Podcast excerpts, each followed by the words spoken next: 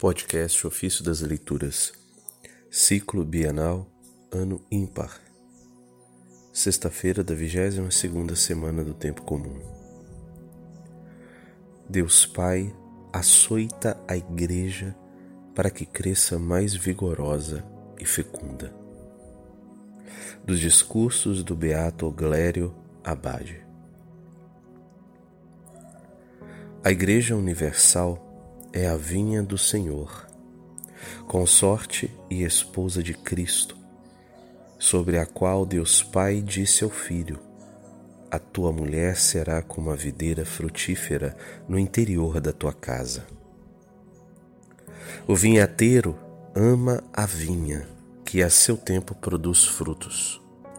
Por isso, na época da poda, não lhe deixa nenhuma parte árida e seca então cava ao redor até as raízes mais profundas. Limpa a terra com uma enxada afiada, retirando quaisquer outras radículas. Repete a poda com a lâmina do podador, e quanto mais a vinha perder das partes menos úteis, tanto mais cresce e produz frutos exuberantes em abundância. Desse modo, Deus golpeia e surra aquele que ama. Na verdade, açoita quem quer que reconheça como filho, pois o Senhor corrige ao que ama e açoita a todo o que recebe por filho. Aceitar o castigo aqui sobre a terra é próprio daqueles aos quais será permitido gozar a eternidade. Mas quem murmura da correção não se avizinha daquele que está lá em cima.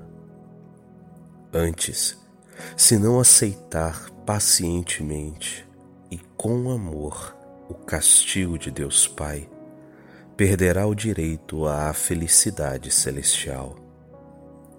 E se houver murmurado por causa do castigo do Senhor, esteja certo de que incorrerá na pena dos difamadores.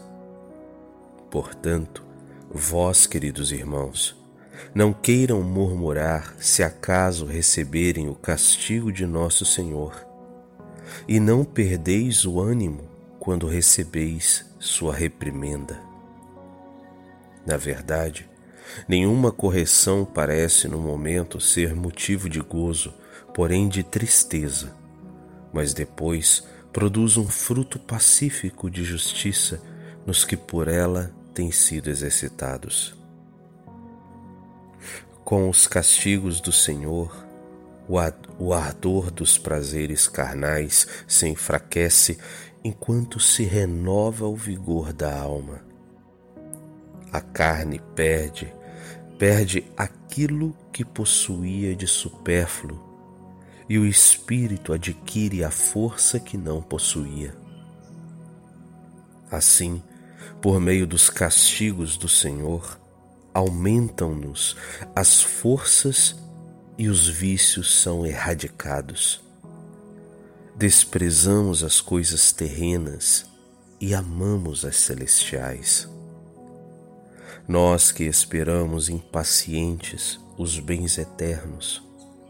Quando somos, quando somos golpeados por alguma enfermidade, ou por uma grande tentação, ou ainda por um dano às coisas temporais, devemos retirar forças de todas essas coisas. Pois, com o avançar da luta, não hesitamos em acreditar que nos espera uma vitória mais gloriosa. Na verdade, em tais circunstâncias, nós mostramos o quão ardentemente ansiamos por Deus se nos voltamos para Ele, não apenas na tranquilidade e na prosperidade, mas também nos eventos adversos e duros. Não podemos alcançar as alegrias eternas perdendo os bens temporais, E por isso, na esperança da alegria que não passa, devemos guardar com um pouco de sorte todas as circunstâncias adversas.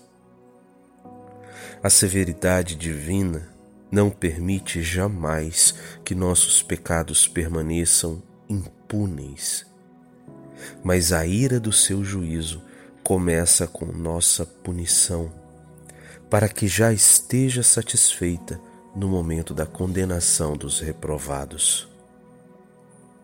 Na verdade, o médico está dentro de nós e corta o, o contágio dos pecados, corta o veneno da corrupção com a lâmina da tribulação.